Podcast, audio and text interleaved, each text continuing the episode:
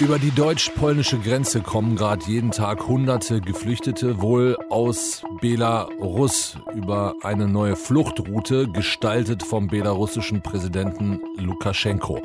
Muss man deswegen wieder Grenzkontrollen einführen? Wir hören mal nach. Deutschlandfunk Nova. Kurz und heute mit Till Hase. Bis vor kurzem sind Geflüchtete in die Europäische Union über so klassische Fluchtrouten gekommen über Griechenland oder auch übers Mittelmeer. In letzter Zeit kommen immer mehr Geflüchtete über die deutsch-polnische Grenze und die kommen nicht direkt aus Polen, sondern aus Belarus. Viele sehen darin eine Racheaktion von Belarus-Diktator Lukaschenko, der sagt, die EU hat Sanktionen gegen mich verhängt, weil ich Demonstranten und Demonstranten im Land verprügeln lassen habe dann schick euch, euch mal ein paar Geflüchtete. Manche beschreiben die Situation an der deutsch-polnischen Grenze als dramatisch, zum Beispiel Heiko Teggerts von der Gewerkschaft der Bundespolizei. Ich befürchte, dass sich die Situation an der deutsch-polnischen Grenze ähnlich entwickeln wird wie die Situation an der deutsch-österreichischen Grenze 2015. Andere sehen das Ganze weniger dramatisch, sagen, kein Problem, wir reden von ein paar hundert Geflüchteten. Das kriegen wir hin, das können wir verkraften. Wie ist die Lage aktuell an der deutsch-polnischen Grenze und was ist mit den Bürgerwehren, über die berichtet wird, die jetzt irgendwie aufmarschieren sollen? Das besprechen wir mit Julius Geiler. Er ist Journalist aus Berlin und ist jetzt bei mir in der Telefonleitung. Schönen guten Morgen, Julius. Guten Morgen. Wie würdest du sagen, ist aktuell die Lage an der deutsch-polnischen Grenze? Dramatisch oder eher nicht so?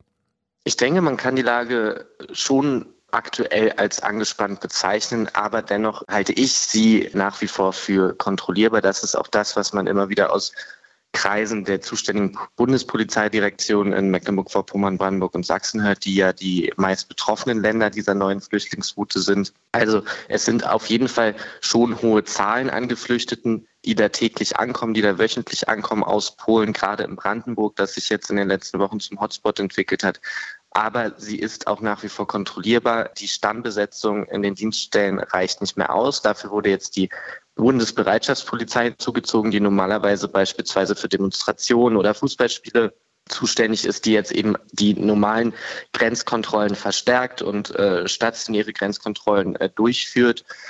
Aber es ist in meinen Augen noch nicht vergleichbar äh, mit der Situation 2015 an der deutsch-österreichischen Grenze. Und ich denke, es ist auch ganz klar, dass dieser Ton hier von einem Polizeigewerkschafter kommt, der die Lage natürlich als dramatisch bezeichnen muss um mehr Kräfte dort an der Grenze zu bekommen.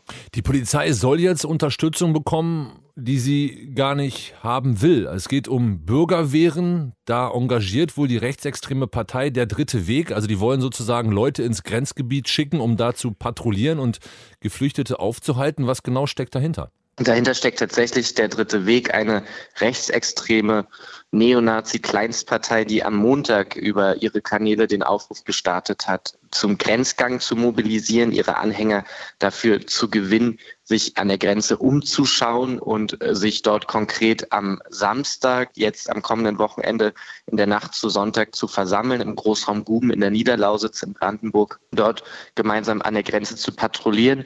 Mitbringen soll man beispielsweise ein Nachtsichtgerät, wetterfeste Kleidung und Stirnlampen. Das Ganze klingt sehr martialisch, erinnert so ein bisschen an paramilitärische Einheiten und Bürgermilizen, wie sie äh, gerade im Zuge der Flüchtlingskrise 2015, 2016 in Ost- und Südosteuropa aufgetaucht sind und als sogenannte Migrantenjäger Schlagzeilen gemacht haben auf Geflüchtete, gerade an der bulgarisch-türkischen Grenze zum Beispiel. Aber davon sind wir in Deutschland zum Glück sehr weit entfernt. Ich denke, das Ganze kann man so einordnen, dass hier vor allem Aufmerksamkeit erregt werden will. Das versucht diese Partei die wirklich nur wenige hundert Anhänger hat und eigentlich bedeutungslos ist, seit Monaten diese Strategie zu fahren, also maximale Aufmerksamkeit zu erregen durch eben solche Aktionen. Dennoch muss man es ernst nehmen, aber ich denke, die Behörden sind informiert und werden es auch ernst nehmen. Heißt aber, es könnte auch sein, dass die Polizei jetzt in den nächsten Tagen nicht nur Stress hat, arbeitet mit Geflüchteten, die über die Grenze wollen, sondern auch mit Bürgerwehren, die sie irgendwie unter Kontrolle halten muss. Ich habe gestern noch mal mit der zuständigen Polizeidirektion Süd in Brandenburg gesprochen. Die haben das sozusagen auf dem Schirm. Die sind informiert, die sind in Kontakt mit anderen zuständigen Stellen, auch mit der Bundespolizei, die ja für die Grenze zuständig ist. Aber auch die haben mir gesagt, sie rechnen da jetzt nicht mit einem Ansturm von Menschen, die sich diesem Aufruf anschließen. Mhm Es wird eher klein eingeordnet und natürlich werden sie am Samstag gerade im Großraum Guben, wo das Ganze stattfinden soll, aktiv sein.